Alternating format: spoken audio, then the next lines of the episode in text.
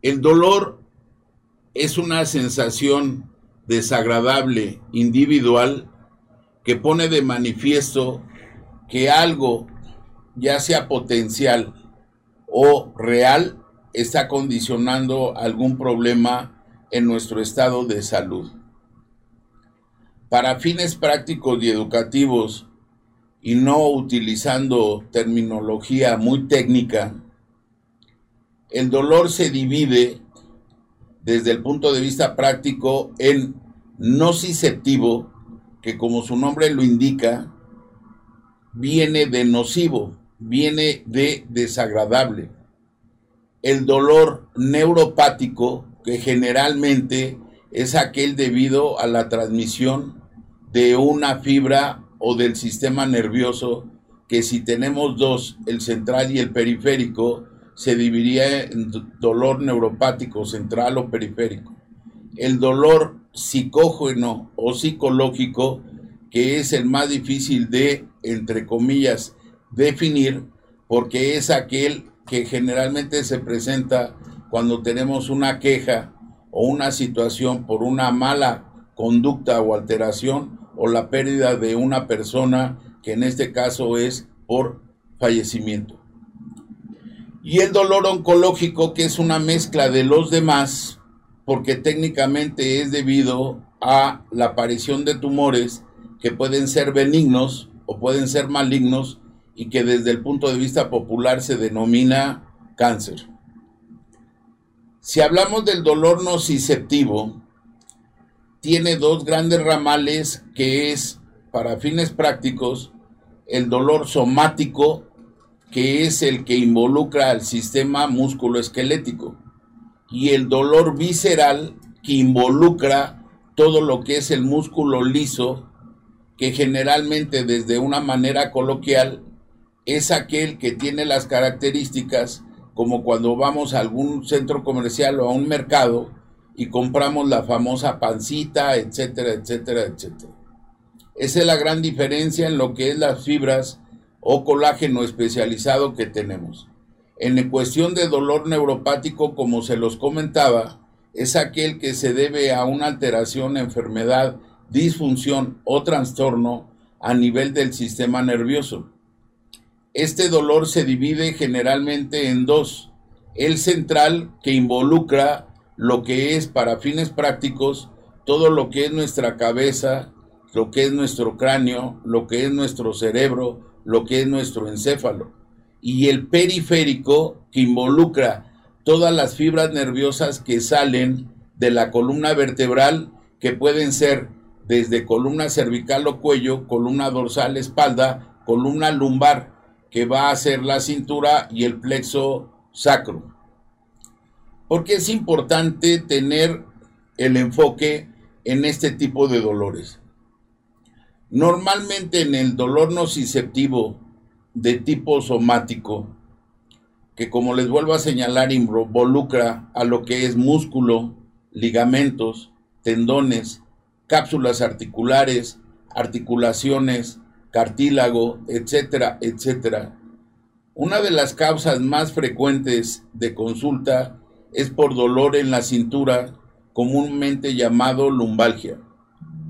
La lumbalgia, como su nombre lo indica, está etiquetada en toda aquella patología que puede involucrar dolor a nivel de nuestra área correspondiente a la cintura. Porque son importantes los trastornos musculoesqueléticos en el sentido de saberlos conocer. El ser humano normalmente pasa por diferentes etapas y a eso se le llama crecimiento y desarrollo. Es muy interesante porque lo que nosotros no hagamos en la niñez por corregir cierto tipo de deformidades o deformaciones o alteraciones en el plano congénito, van a condicionar, y es una de las preguntas que nos hacían ustedes como público y que nos debemos a ustedes, es la osteoartritis. La osteoartritis es la enfermedad reumática más frecuente y que generalmente involucra un deterioro en el plano articular.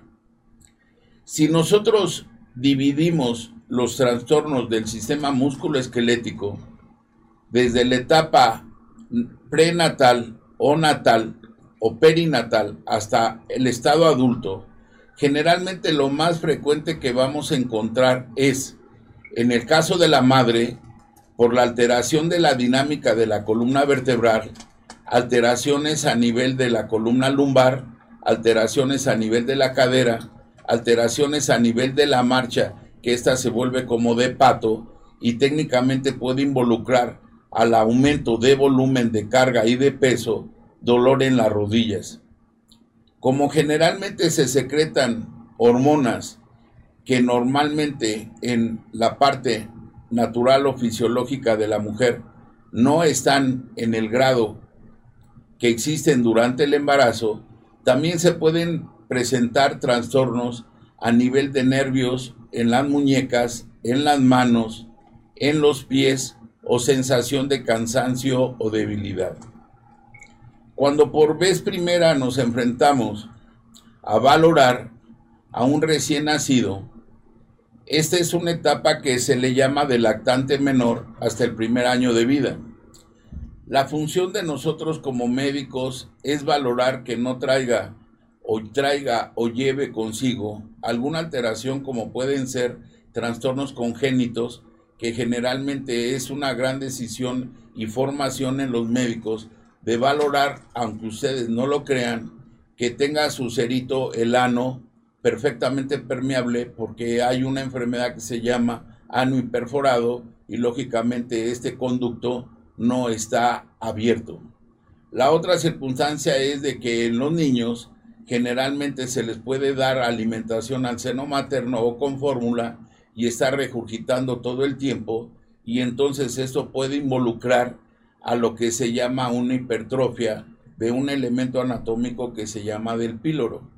Esto lógicamente involucra que uno como neonatólogo o pediatra debe estar muy etiquetado porque los niños pueden tener una alteración que puede ser en el adulto manifestada como dolor y lógicamente capturar la atención en el niño para saber qué es lo que le duele es muy distinto. ¿Por qué? Porque las fibras todavía no se encuentran de transmisión nerviosa y en este caso de dolor perfectamente maduras como para interpretar lo que a un niño le duele. Nosotros lo interpretamos por sus gestos, sus muecas, etcétera, etcétera.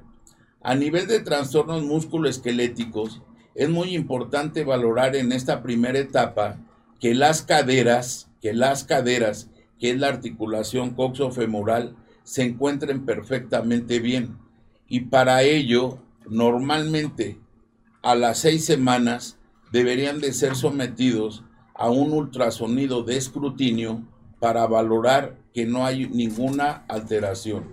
Si por X o por Z reconocemos que somos un país de escasos recursos y más en la etapa actual en la cual no hay presupuesto para nada ni para nadie, más que para ciertas cosas políticas que no vamos a entrar en detalle, entonces el método de escrutinio más sencillo a los tres meses es tomar una radiografía que se llama pelvis para valorar las articulaciones coxofemorales. ¿Por qué es muy importante esta etapa? Porque si normalmente nosotros no incidimos en una patología que puede ser por alteración a nivel de las relaciones anatómicas, en la etapa adulta se van a presentar, vuelvo a insistir, trastornos como la osteoartritis que vienen por no haber atendido desde la etapa infantil este tipo de alteraciones a nivel anatómicas y biomecánicas. La otra cuestión que debemos de manejar y se debe de quitar ese tabú de que el cirujano en traumatología ortopedia pediátrica o del adulto debe de valorar a un niño hasta que inicia la marcha o a los tres años de edad, eso se debe de quitar totalmente. ¿Por qué? Porque la otra alteración que debemos de valorar en los niños es que si la estática o dinámica de los pies se encuentra perfectamente normal y en la etapa en la cual se inicia la marcha, esta es de características, vamos a llamarle normales. De ahí pasamos a una etapa que se le llama de lactante mayor. Es la etapa en la cual el niño se encuentra del, del primer año de vida al segundo año. Las alteraciones que pueden existir a nivel de las manos, de los brazos, y aquí es importante si fueron niños que fueron producto de un parto natural o autóxico o un parto que en realidad se difirió y se hizo por cesárea, la patología es totalmente diferente. Todavía seguimos viendo niños que tuvieron elongación de lo que se llama las fibras nerviosas del cuello y que a esto se le denomina alteraciones del plexo o red braquial porque va hacia la extremidad superior y que condiciona que sean niños que no pueden levantar ni hacer función adecuada de alguna de las extremidades. Toda articulación que no se maneja dentro de un plano de normalidad va a condicionar una osteoartritis en la etapa mayor o en la etapa adulta. De ahí nos pasamos a la etapa preescolar. Generalmente aquí los niños a nivel de trastornos en el músculo esquelético todavía se va a hacer más aparente las alteraciones en la marcha, niños que van a caminar de puntitas, niños que van a caminar con los talones hacia adentro o hacia afuera y que esto va a condicionar dolores y que muchas veces son etiquetados si no encontramos la causa desde el punto de vista del médico general o en ocasiones hasta del pediatra y los etiquetamos como dolores del crecimiento. Desde el punto de vista del sistema músculo-esquelético tenemos que ser muy cautos en estos famosos dolores de crecimiento porque al tener efectivamente cartílagos o fisis de crecimiento y en desarrollo y en madurez, porque todos los cartílagos se cierran a diferente edad, Normalmente las enfermedades se llaman osteocondritis. Involucra osteo, lo que es el hueso, condro, el cartílago y yitis que estén o no inflamadas. Aquí hago un paréntesis por eso, en el sentido de lo que se ha fomentado en este tipo de programas, que nosotros como médicos y la población, cada día debemos de estar más informados, más informados y más preparados con una educación continua de un aprendizaje que técnicamente nos lo tenemos que llevar hasta el fin de nuestros días. Existe lo que es la reumatología pediátrica y generalmente cuando hay alteraciones o dolores en las articulaciones de los niños se manifiestan en forma muy diferente que en el adulto porque puede concurrir a esos dolores la aparición de fiebre, o temperatura alta que no podemos detectar de dónde vienen porque técnicamente no hay alguna enfermedad infecciosa que en un momento lo justifique. Dentro de la reumatología pediátrica existe lo que se llama la artritis juvenil o infantil y aquí tenemos que ser muy cautos como clínicos porque normalmente se asocia también a lo que es en nuestra exploración física al crecimiento del hígado y el vaso. Y lamentable, afortunadamente, en nuestros días estamos teniendo los dos extremos en cuestión de movimiento. Niños que todo el tiempo están sentados utilizando los aparatos para diversión o Xbox o entre comillas, en su tiempo era el ni entiendo, Nintendo o lo que ustedes gusten y manden, o lo que más se les da actualmente a los niños para que se distraigan, que es el teléfono celular. Y entonces, por obvias razones, no se mueven, aumentan de peso corporal, porque hay una alteración a nivel de lo que necesitan de acuerdo a su edad en calorías, y entonces empezamos a tener manifestaciones del músculo esquelético, porque generalmente se asocian a lo que es denominada la obesidad o sobrepeso. Si a esto ahondamos en que hay ciertas alteraciones en las rodillas, las rodillas del charrito, que desde el punto de vista médico se le llaman embaro, o las rodillas en X, que generalmente es más aceptable en la mujer y se le llama embalgo, técnicamente los vemos como una situación normal y que pueden ser condicionantes, insisto, de dolores crónicos que en ocasiones se pueden o no agudizar y que lo vamos a pagar y muy caro en la etapa adulta con el deterioro de nuestras distintas articulaciones de carga como son rodilla, cadera y columna. Generalmente tanto hombre como mujer podemos hacer mucho ejercicio y entonces pasamos al otro extremo que son las sobrecargas de las articulaciones si no están bien llevadas por un entrenador, por un médico del deporte, por una gente especializada en primero detectar y calificar cuál es el deporte más específico para una persona y a esto se le llama individualizar cada caso. Hace tiempo, como médicos, veíamos con sorpresa que muchos de los alimentos son light. Normalmente para crecimiento y desarrollo adecuado se requiere de calcio y de vitamina D.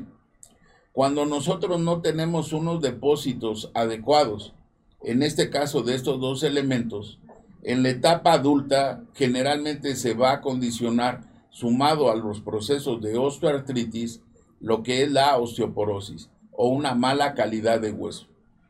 Entramos a la etapa de edad adulta y entonces tenemos los compromisos en el sentido de ver o valorar a qué nos vamos a dedicar. Si normalmente, y ahora lo vimos con la pandemia, puso de manifiesto que podemos trabajar desde la casa. Pero ¿cuál es la circunstancia a las cuales nos enfrentamos desde el punto de vista de integración de medicina laboral medicina deportiva, medicina escolar y la especialidad en traumatología y ortopedia, que al estar mucho tiempo o en tiempos prolongados en posición de sentado, con una actitud no adecuada para nuestra columna, estando trabajando en laptops o en celular, las patologías que en un momento dado condicionaron dolor en los dedos en las articulaciones de la muñeca, codo y hombro aumentaron. ¿Cuál es la circunstancia? Porque esto también es debido a los tiempos prolongados en los cuales laborábamos. Cuando se tiene un horario fijo, normalmente la actividad va de 6 a 8 horas. Es paradójico que ahora con lo de la pandemia y todo por conservar nuestro trabajo, en promedio se llegaba a trabajar de 10 a 12 horas y en ocasiones lo único que hacía que suspendiéramos esas, entre comillas, horas de trabajo era para ir a comer, distraernos un poco, entre comillas, y aquí hago otro paréntesis, porque para las personas que les gusta o les gustaba hacer mucha actividad físico-deportiva, empezaron a aflorar en las distintas redes sociales rutinas de ejercicio que podíamos seguir o imitar a través de la televisión sin supervisión. Eso involucró desde el punto de vista musculoesquelético la aparición de esguinces, luxaciones, subluxaciones y aunque usted no lo crea, fracturas dentro del ámbito intradomiciliario. Moraleja, nuevamente nos enfrentábamos a dolor de tipo nociceptivo somático por alteraciones en el músculo esquelético.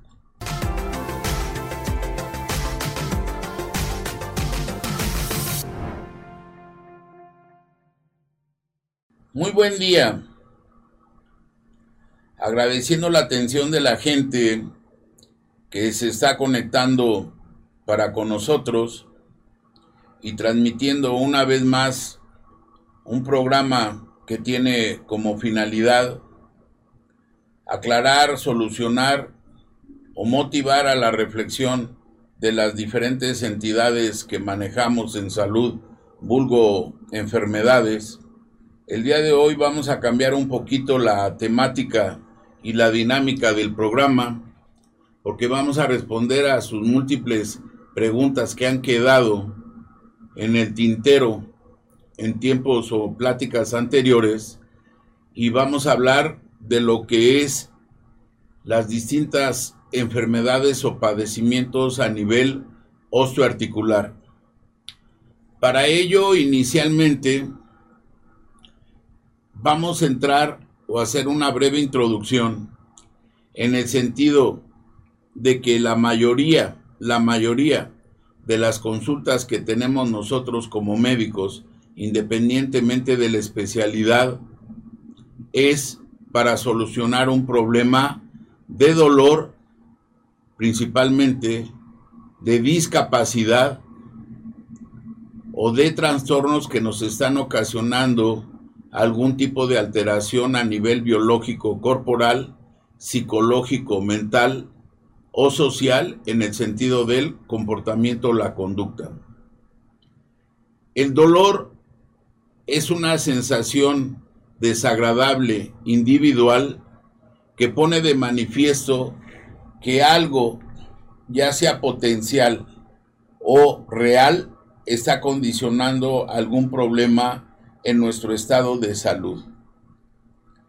Para fines prácticos y educativos, y no utilizando terminología muy técnica, el dolor se divide desde el punto de vista práctico en nociceptivo, que como su nombre lo indica, viene de nocivo, viene de desagradable. El dolor neuropático, que generalmente es aquel debido a la transmisión de una fibra o del sistema nervioso, que si tenemos dos, el central y el periférico, se dividiría en dolor neuropático central o periférico.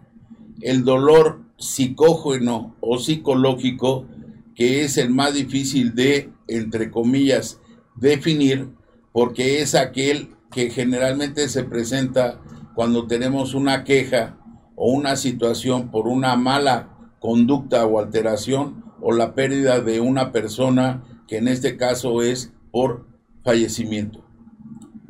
Y el dolor oncológico que es una mezcla de los demás porque técnicamente es debido a la aparición de tumores que pueden ser benignos o pueden ser malignos y que desde el punto de vista popular se denomina cáncer. Si hablamos del dolor nociceptivo, tiene dos grandes ramales que es, para fines prácticos, el dolor somático, que es el que involucra al sistema musculoesquelético, y el dolor visceral, que involucra todo lo que es el músculo liso, que generalmente desde una manera coloquial es aquel que tiene las características como cuando vamos a algún centro comercial o a un mercado y compramos la famosa pancita, etcétera, etcétera, etcétera. Esa es la gran diferencia en lo que es las fibras o colágeno especializado que tenemos.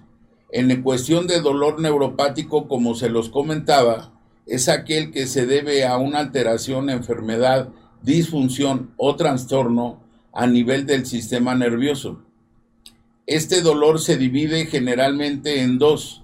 El central, que involucra lo que es para fines prácticos todo lo que es nuestra cabeza, lo que es nuestro cráneo, lo que es nuestro cerebro, lo que es nuestro encéfalo. Y el periférico, que involucra todas las fibras nerviosas que salen de la columna vertebral, que pueden ser desde columna cervical o cuello, columna dorsal, espalda, columna lumbar, que va a ser la cintura y el plexo sacro. Porque es importante tener el enfoque en este tipo de dolores. Normalmente en el dolor nociceptivo de tipo somático, que como les vuelvo a señalar involucra a lo que es músculo, ligamentos, tendones, cápsulas articulares, articulaciones, cartílago, etcétera, etcétera. Una de las causas más frecuentes de consulta es por dolor en la cintura, comúnmente llamado lumbalgia. La lumbalgia, como su nombre lo indica, está etiquetada en toda aquella patología que puede involucrar dolor a nivel de nuestra área correspondiente a la cintura. Porque son importantes los trastornos musculoesqueléticos en el sentido de saberlos conocer. El ser humano normalmente pasa por diferentes etapas y a eso se le llama crecimiento y desarrollo.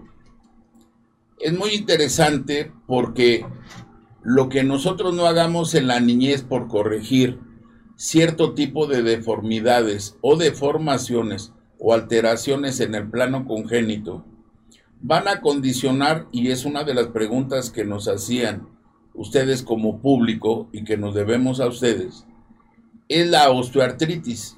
La osteoartritis es la enfermedad reumática más frecuente y que generalmente involucra un deterioro en el plano articular. Si nosotros dividimos los trastornos del sistema musculoesquelético desde la etapa prenatal o natal o perinatal hasta el estado adulto, generalmente lo más frecuente que vamos a encontrar es, en el caso de la madre, por la alteración de la dinámica de la columna vertebral, alteraciones a nivel de la columna lumbar, alteraciones a nivel de la cadera, alteraciones a nivel de la marcha, que ésta se vuelve como de pato y técnicamente puede involucrar al aumento de volumen de carga y de peso, dolor en las rodillas.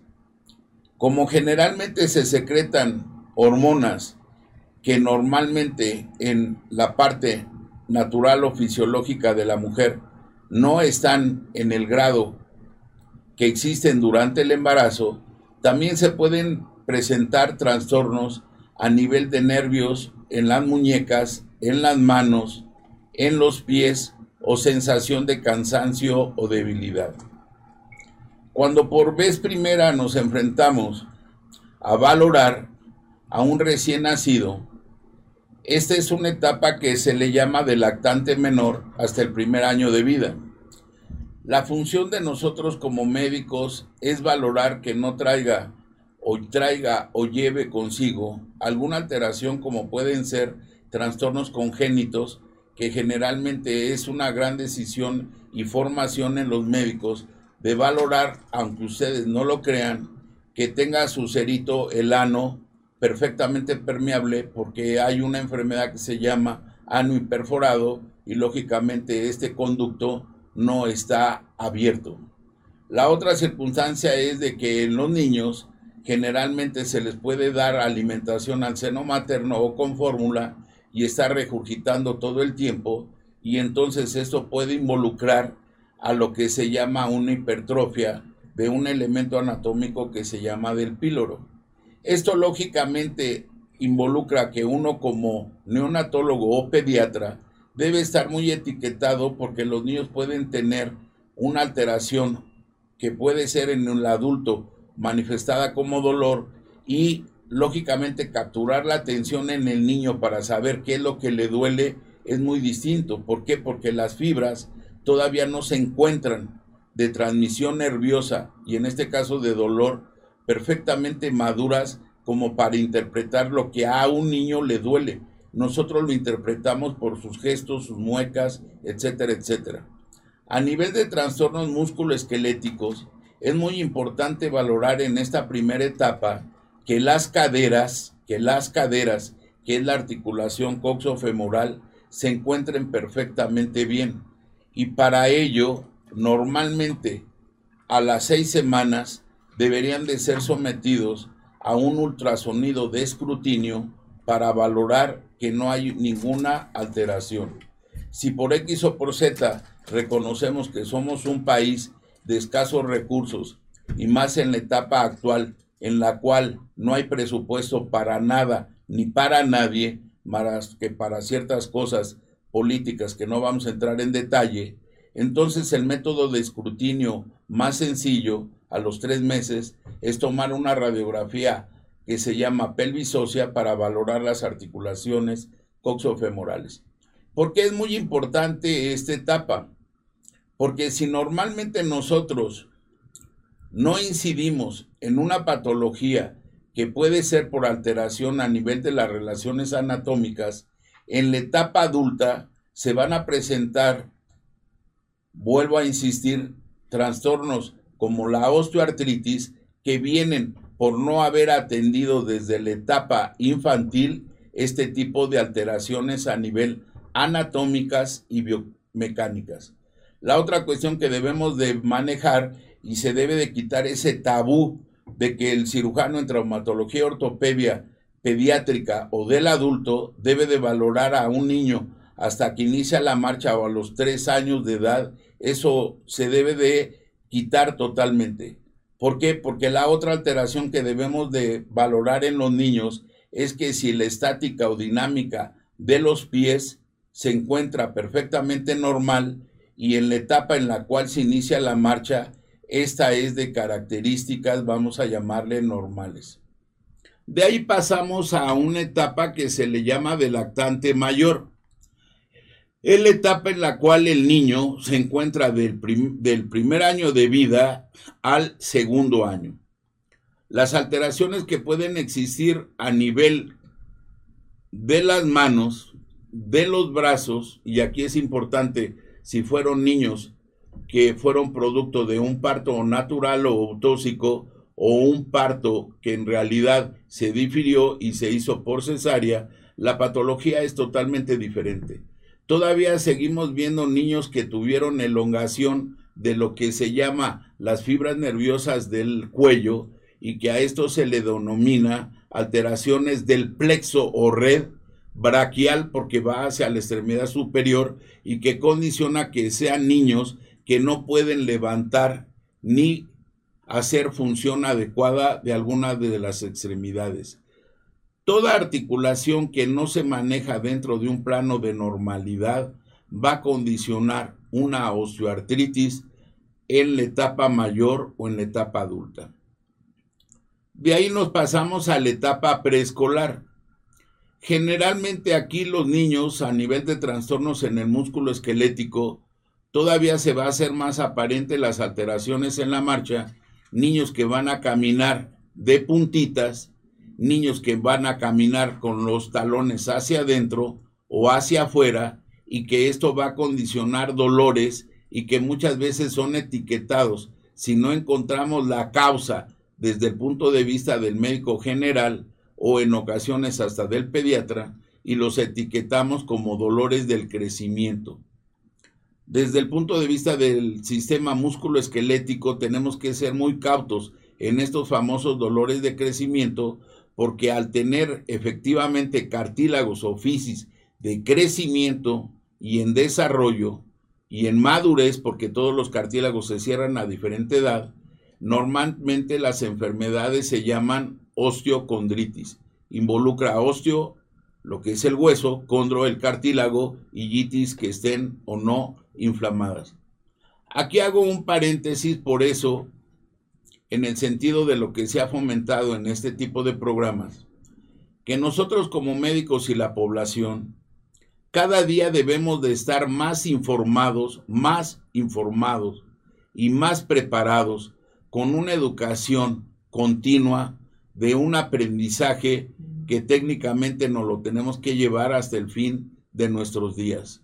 Existe lo que es la reumatología pediátrica y generalmente cuando hay alteraciones o dolores en las articulaciones de los niños se manifiestan en forma muy diferente que en el adulto porque puede concurrir a esos dolores la aparición de fiebre o temperatura alta que no podemos detectar de dónde vienen porque técnicamente no hay alguna enfermedad infecciosa que en un momento lo justifique.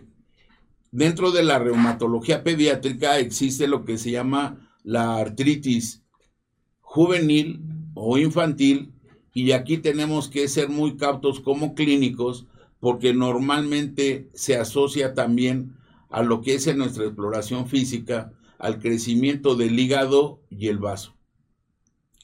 Pasamos ahora a la etapa escolar totalmente. Esta etapa está caracterizada porque el niño empieza a tener mayor actividad y lamentable afortunadamente en nuestros días estamos teniendo los dos extremos en cuestión de movimiento. Niños que todo el tiempo están sentados utilizando los aparatos para diversión o Xbox o entre comillas, en su tiempo era el ni entiendo, Nintendo o lo que ustedes gusten y manden, o lo que más se les da actualmente a los niños para que se distraigan, que es el teléfono celular. Y entonces, por obvias razones, no se mueven, aumentan de peso corporal, porque hay una alteración a nivel de lo que necesitan de acuerdo a su edad en calorías, y entonces empezamos a tener manifestaciones del músculo esquelético, porque generalmente se asocian a lo que es denominada la obesidad o sobrepeso. Si a esto ahondamos en que hay ciertas alteraciones en las rodillas, las rodillas del charrito, que desde el punto de vista médico se le llaman embaro, o las rodillas en X, que generalmente es más aceptable en la mujer y se le llama embalgo, técnicamente los vemos como una situación normal y que pueden ser condicionantes, insisto, de dolores crónicos que en ocasiones se pueden o no agudizar y que lo vamos a pagar y muy caro en la etapa adulta con el deterioro de nuestras distintas articulaciones de carga como son rodilla, cadera y columna. Pasamos a la etapa en la cual técnicamente vamos ya acercándonos a la fase de crecimiento y desarrollo en su etapa final o terminal alrededor de los 19 o 21 años y aquí nos ponemos a pensar cuántos de nosotros a nuestros hijos o a la población se les inculcó que hicieran deportes al aire libre y que lógicamente eso traería como consecuencia una adecuada absorción de vitamina D. Nosotros, lamentable afortunadamente, somos uno de los países que cuenta generalmente los 365 días del año con sol. Y sin embargo, desde el punto de vista médico, cuando hacemos un escrutinio de una determinación de 25 hidroxivitamina D, nos damos, entre comillas, de golpes en la pared, porque en un 25 o 30% de la población tenemos una inadecuada fijación, conformación de lo que es la vitamina D, que en realidad no es una vitamina, sino es una hormona, pero eso será motivo de otra charla. ¿Por qué tiene que ver esto? Muy importante. Porque normalmente a esta edad, generalmente tanto hombre como mujer, podemos hacer mucho ejercicio y entonces pasamos al otro extremo, que son las sobrecargas de las articulaciones si no están bien llevadas por un entrenador, por un médico del deporte, por una gente especializada en primero detectar y calificar cuál es el deporte más específico para una persona y a esto se le llama individualizar cada caso. Hace tiempo, como médicos, veíamos con sorpresa que muchos de los alimentos son light Normalmente para crecimiento y desarrollo adecuado se requiere de calcio y de vitamina D. Cuando nosotros no tenemos unos depósitos adecuados, en este caso de estos dos elementos, en la etapa adulta generalmente se va a condicionar, sumado a los procesos de osteoartritis, lo que es la osteoporosis o una mala calidad de hueso. Entramos a la etapa de edad adulta, y entonces tenemos los compromisos en el sentido de ver o valorar a qué nos vamos a dedicar. Si normalmente, y ahora lo vimos con la pandemia, puso de manifiesto que podemos trabajar desde la casa. Pero ¿cuál es la circunstancia a las cuales nos enfrentamos desde el punto de vista de integración de medicina laboral, medicina deportiva, medicina escolar y la especialidad en traumatología y ortopedia, que al estar mucho tiempo o en tiempos prolongados en posición de sentado, con una actitud no adecuada para nuestra columna, estando trabajando en laptops o en celular, las patologías que en un momento dado condicionaron dolor en los dedos, en las articulaciones de la muñeca, codo y hombro, aumentaron. ¿Cuál es la circunstancia porque esto también es debido a los tiempos prolongados en los cuales laborábamos. Cuando se tiene un horario fijo, normalmente la actividad va de 6 a 8 horas. Es paradójico que ahora con lo de la pandemia y todo por conservar nuestro trabajo, en promedio se llegaba a trabajar de 10 a 12 horas y en ocasiones lo único que hacía que suspendiéramos esas, entre comillas, horas de trabajo era para ir a comer, distraernos un poco, entre comillas, y aquí hago otro paréntesis, porque para las personas que les gusta o les gustaba hacer mucha actividad físico-deportiva, empezaron a aflorar en las distintas redes sociales rutinas de ejercicio que podíamos seguir o imitar a través de la televisión sin supervisión.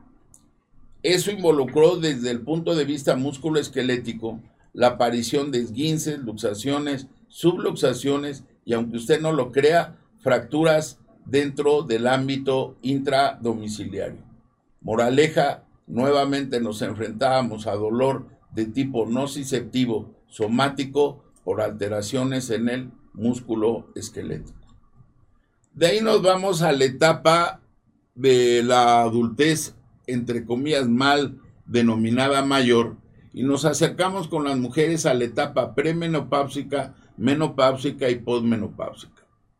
Generalmente la gran diferencia de las dos principales enfermedades reumáticas que nos vemos en esta edad es la artritis reumatoidea, que generalmente es una enfermedad de origen inmunológico con múltiples teorías para que en un momento dado se presenten y que la característica es de que es deformante, la osteoartritis y la osteoporosis. Si llevamos a buen puerto nuestra vida, tuvimos que haber tenido un buen crecimiento, desarrollo y haber tenido una adecuada alimentación para que no tengamos sobrepeso. ¿Por qué es importante todo esto? Porque es cuando las enfermedades en el músculo esquelético y la osteoartritis van a ser la característica para un dolor de tipo crónico y de una o de otra forma se va a tener que consultar al facultativo que más confianza le tengan. Aquí normalmente siempre, siempre indistintamente del tratamiento que se puede dar con distintos fármacos o medicamentos o remedios, van con la finalidad de lo que iniciamos esta charla, de controlar el dolor para recuperar la función, limitar la incapacidad o discapacidad y nuevamente parece paradójico evitar de una o de otra forma los procedimientos quirúrgicos y si los procedimientos quirúrgicos se van a llevar a cabo, lógicamente deben de ser en tejidos que estén perfectamente bien desarrollados, bien conformados, para que nos acepten algún procedimiento quirúrgico que generalmente nada más es para corregir, más no para solucionar totalmente un problema. No hay situación más deprimente para uno como cirujano, como para uno como paciente, el que en la mayoría de los casos, a ciertas edades, seamos sometidos a cirugías principalmente en orden de frecuencia, en las rodillas, en la cadera o en la columna, y aunque técnicamente el procedimiento fue lo más adecuado, nos condiciona un grado de discapacidad, disfuncionalidad disconfort porque tenemos dolor. A ver, ¿qué preguntas tenemos aquí, Sai? Aquí hay varias, doctor. Si quieres, te ayudas a las leyes. Vamos a hacerlas este, un poco más dinámico. Vamos a hacer un paréntesis. Porque ya tiene muchas llamadas. Entonces, a ver, digamos. Les agradecemos. Dice, saludos doctor, lo escuchamos con atención. Doctor, yo tengo sobrepeso y obesidad. ¿Qué ejercicio me recomienda para iniciar con ese proceso? Quiero hacer pesas, pero me da miedo lastimar mis articulaciones. ¿Qué me recomienda? Saludos, Alejandra. Bien, vamos a hacerlo dinámico. Alejandra, punto número uno. El inicio de nuestra atención o consulta diaria es para valorarlos desde el punto de vista, insisto, biológico, que es tu cuerpo, psicológico, que es lo que piensas, y social, cuál va a ser tu conducta o por qué quieres el ejercicio. Antes de empezar con una respuesta más específica. Técnicamente te diría que primero se te debe de realizar una adecuada evaluación en relación a conformar tu historia clínica, que es ver cuáles son tus factores de riesgo y una exploración adecuada que técnicamente para sintetizarlo necesitaríamos saber, obvio, tu edad, el grado de actividad, tu necesidad de aporte calórico, tu estatura y tu peso, para que, apoyado en los exámenes de laboratorio, podamos ofrecerte inicialmente, inicialmente, un cambio en tu actividad de vida que nos lleve a que disminuyas en un momento dado el sobrepeso que puedas o no tener. La articulación que más responde a sobrepeso en factor de causar dolor o quitar dolor es la rodilla. Posteriormente es la cadera y es la columna, en tercer lugar por frecuencia. Lo de menos ahorita hablándote desde un punto de vista meramente superficial, es decirte que pudieras iniciar con una caminata de 30 a 60 minutos, porque lógicamente eso va a ayudarte a conformar una adecuada función a nivel cardiopulmonar y de la función intestinal. La otra circunstancia es de que si de entrada te metes a un gimnasio, hemos tenido hasta la fecha muchos problemas, porque entre comillas la evaluación inicial para que una persona haga ejercicio debe de ser llevada primero por un médico, médico, médico, médico del deporte certificado. Aquí a lo mejor me voy a echar de enemigos gratuitos a muchos entrenadores, a muchos fisioterapeutas, etcétera, etcétera. ¿Por qué? Porque como lo decía en la primera parte de esta charla, parece paradójico que ahora los médicos que nos dedicamos a la cirugía nos hemos vuelto más preventivos que intervencionistas. ¿Y por qué te lo señalo? Porque si técnicamente ya tenemos una adecuada evaluación de tu caso, de tu caso, debe de ir conformado. Si no tienes dolor, llevarte de la mano de acuerdo a tus características, tu tiempo y tu inversión, cuál es la rutina de ejercicio más adecuada que debes de llevar. ¿Cuál es el fortalecimiento por grupos o lo que normalmente manejamos en atletas de alto nivel, lo que es el interval training, que es el entrenamiento intervalos? llevarte, porque inicialmente yo no te puedo decir cuánto vas a cargar, porque tan solo la barra ya tiene un peso.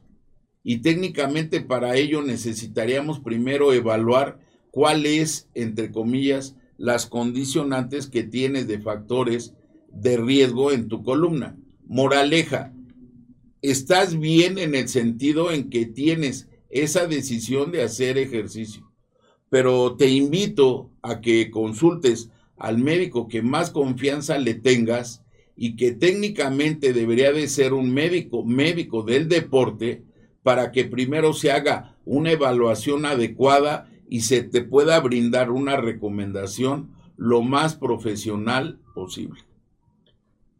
Otra de las preguntas que tenemos hay. Sí, claro que sí. Dice, mm, bueno, tenemos muchos saludos de por aquí, dice Lila A todos los saludamos. Ajá. Lila Nino, la doctora Maru, que no pudo estar con nosotros, Jorge Santillán, que feliz y bendecido día, saludos, estamos al pendiente del tema. Buenos días, este, listos para este interesante tema. Ignacio García, Julio Hernández, y aquí se siguen sumando. Bien. Y por acá menciona Anabel. Yo tengo 41 años y me duelen las rodillas. Bien. ¿Es por mi edad? Antes no me dolían tanto, por eso la pregunta. A los 41 años técnicamente no te debería doler nada, vamos a llamarle así. Técnicamente, volvemos a insistir, se te tendría que hacer una evaluación adecuada para saber, punto número uno, cuál es tu estatura, cuál es tu peso, si no hay una alteración a nivel angular que las piernas las puedas tener o no arqueadas o las tengas en X y que algo sea el condicionante para que te duelan o una o las dos rodillas normalmente siempre de haber, debe de haber una causa.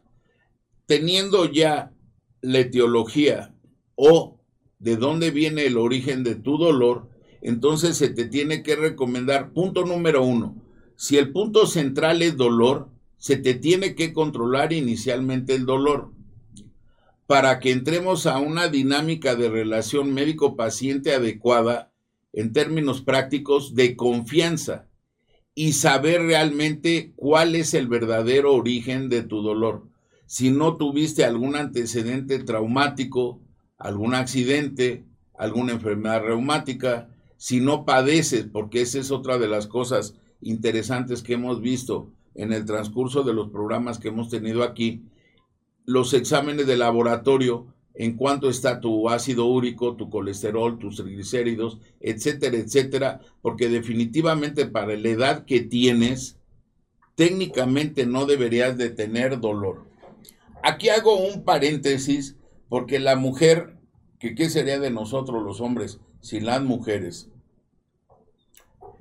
se cuece aparte o se valora aparte porque tiene una gran importancia lo que se llama la estática del pie o la forma en que nosotros tenemos conformado nuestro arco plantar. ¿Por qué es interesante este hecho?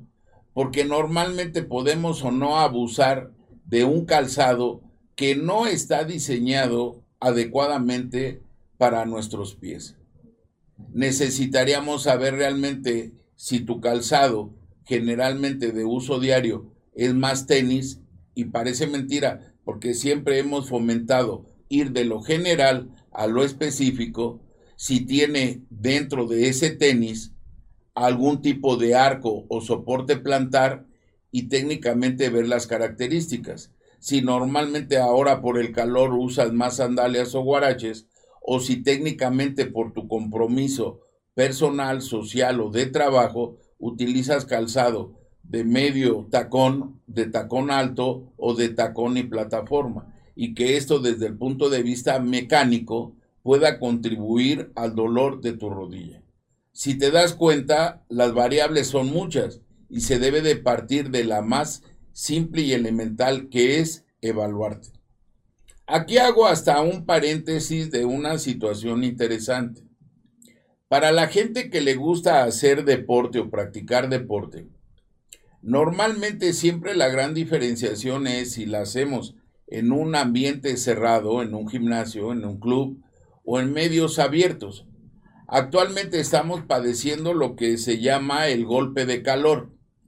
Para entender el golpe de calor necesitamos hacer la diferenciación de lo que es una deshidratación deshidratación, que desde el punto de vista más sencillo de definición, es que no estamos hidratados adecuadamente. A lo que es una insolación, que es estar por tiempos prolongados bajo los rayos del sol.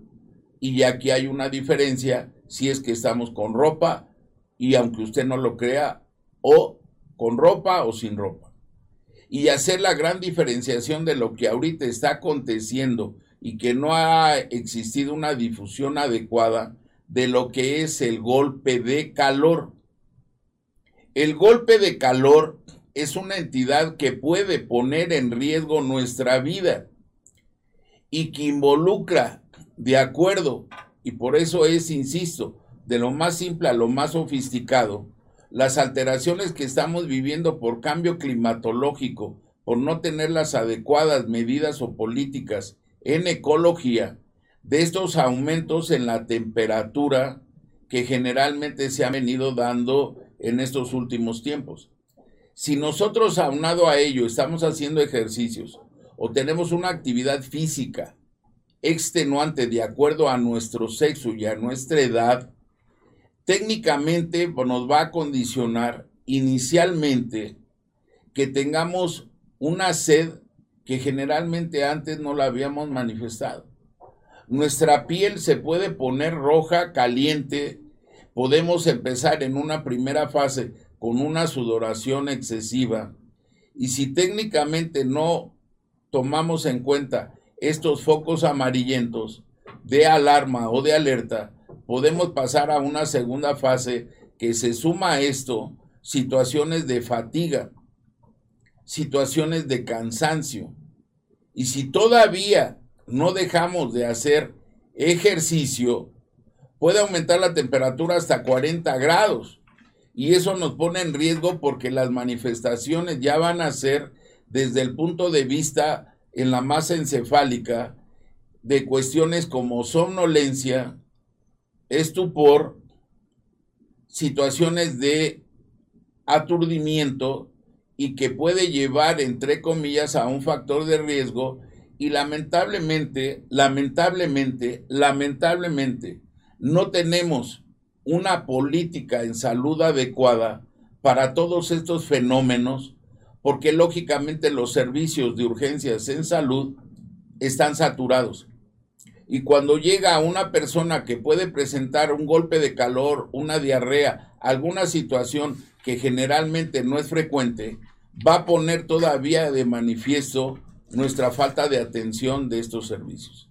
Actualmente, y lo platicábamos aquí antes de iniciar el programa, se han demostrado, entre comillas, entre 144 o 140, 150 defunciones por golpe de calor y otras más que en un momento dado no están notificadas y que precisamente uno puede decir, bueno, son pocas muertes. No, son muertes que técnicamente no deberían de haberse presentado. ¿Y por qué? Porque lógicamente no hay una difusión y un entendimiento adecuado de este tipo de problemas. Y si se dan cuenta, todo en esta vida es dinámico. Generalmente se separan las entidades, las enfermedades, los padecimientos, las manifestaciones, dolor, dolor articular, insolación, deshidratación, golpe de calor, cirugías, etcétera, para un mejor entendimiento de la población en general. Pero todo, todo esto está interrelacionado unas cosas para con otras. Pasamos a otra pregunta, si tú quieres, ahí, para no seguirme de filo. Sí, sí, sí, doctor. Un segundito. Por acá dice... Dice, doctor, ¿qué recomienda para ejercitar y reforzar las articulaciones?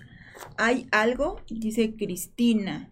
Y lo hilo porque por acá había una donde decía, yo hago ejercicio de pesas y por mi trabajo estoy mucho tiempo parada.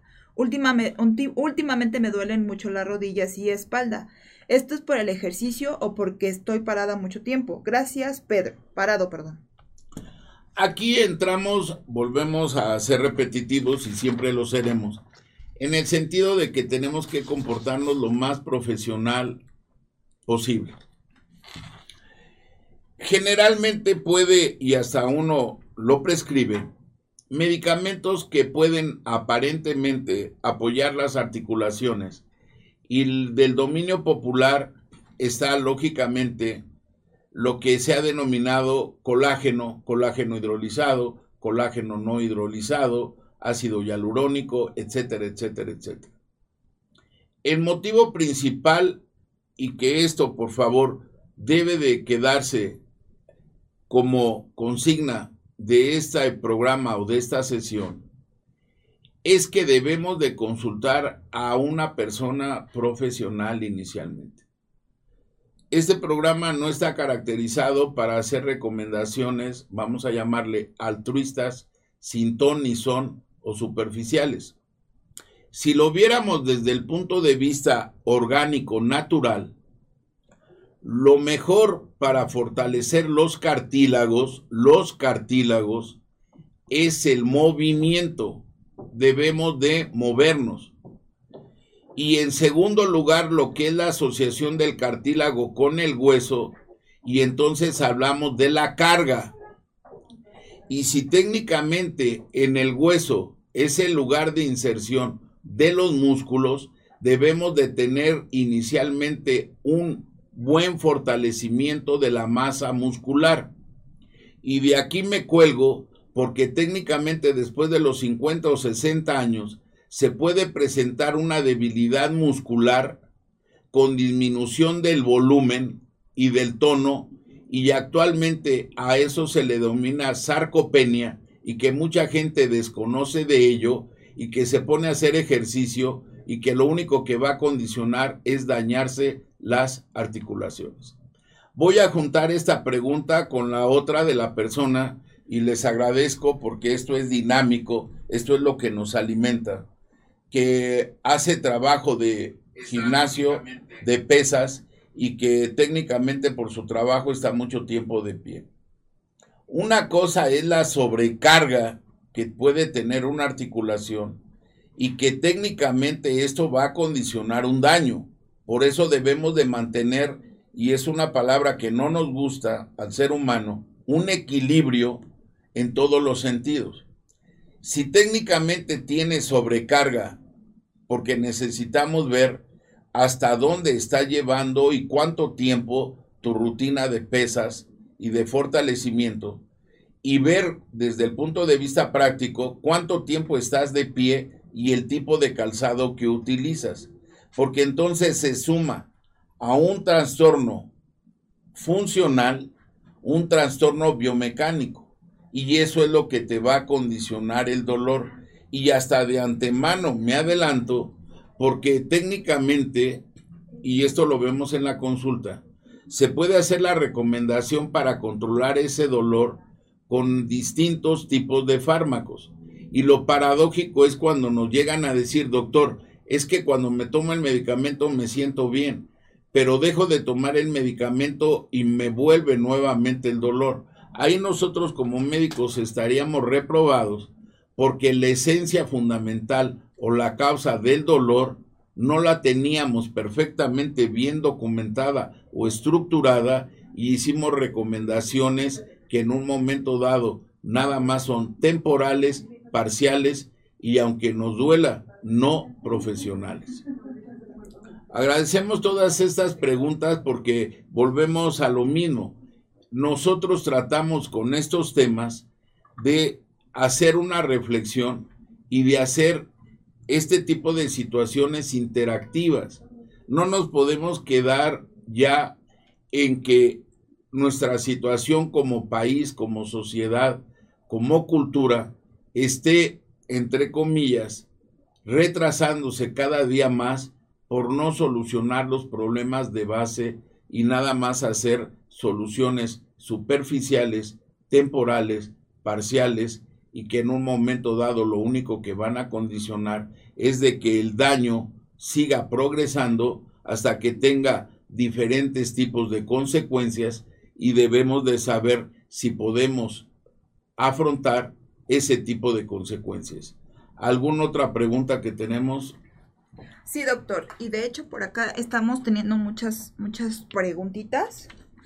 Pero si quiere, ahorita nada más, este, utiliza más bien, damos dos para darle eh, apertura. Hacemos una pequeña conclusión y empezamos con, el siguiente tema. Bien. Dice por acá, dice, eh, doctor, ¿es recomendable utilizar eh, Gatorade y todas esas bebidas energéticas para hidratarse? Saludos, Fernanda.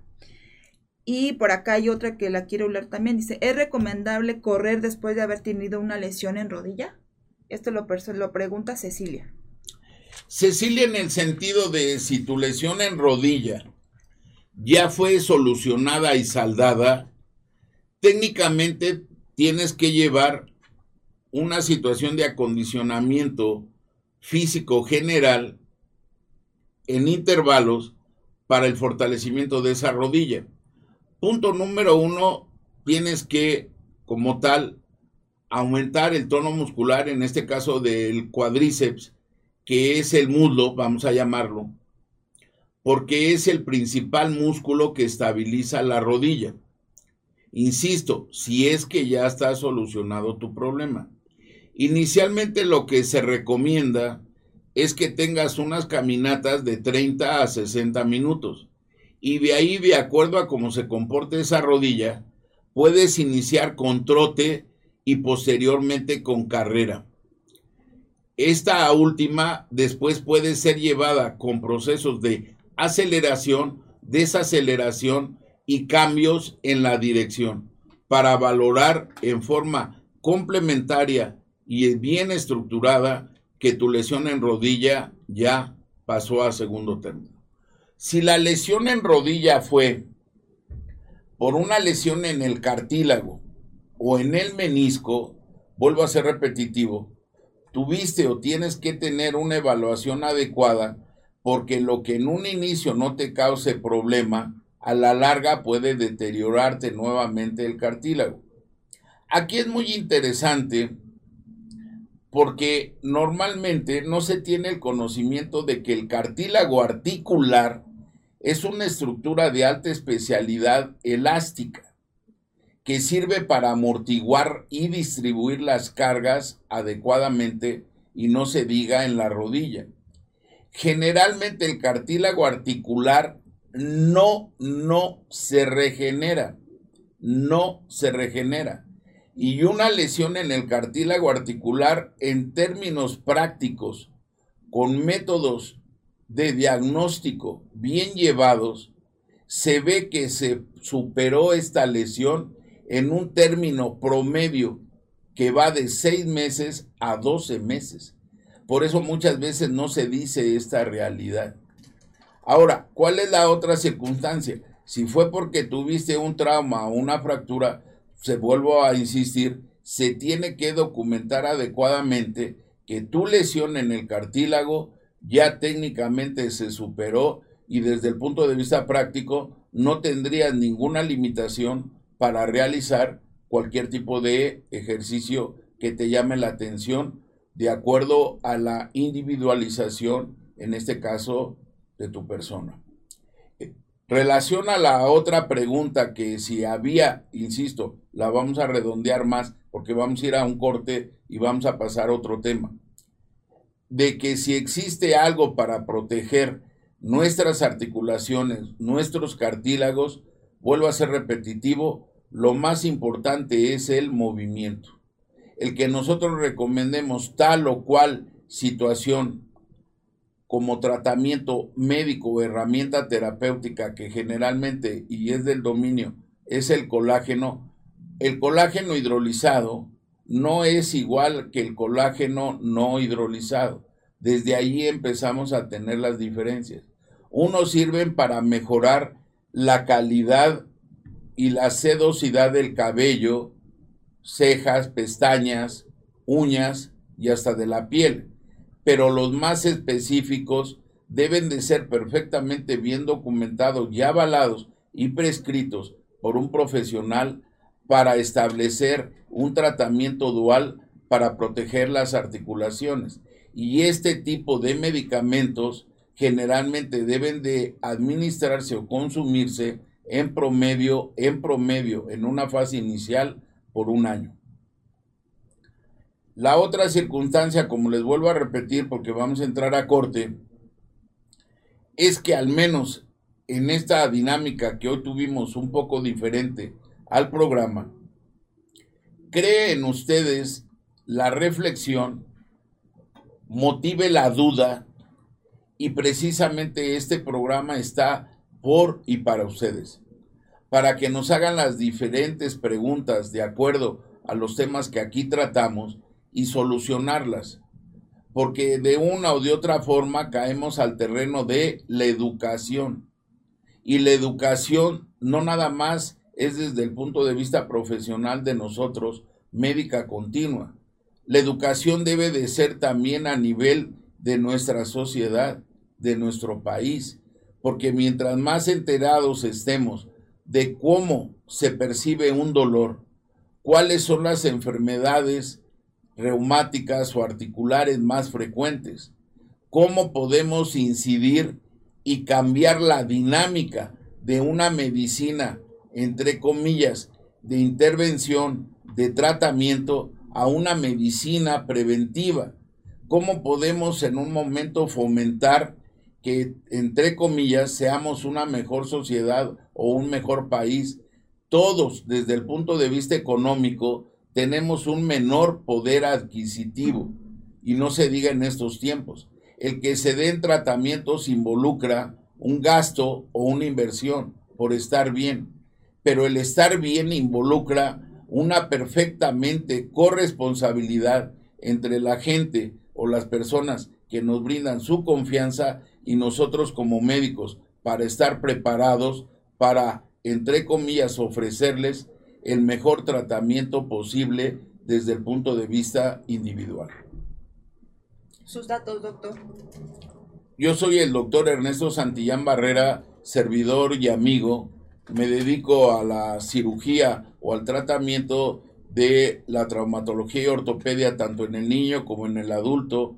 Vemos enfermedades metabólicas, medicina del deporte, etcétera. Ahora sí que todo lo involucrado al hueso y las articulaciones que no sea desde el punto de vista político.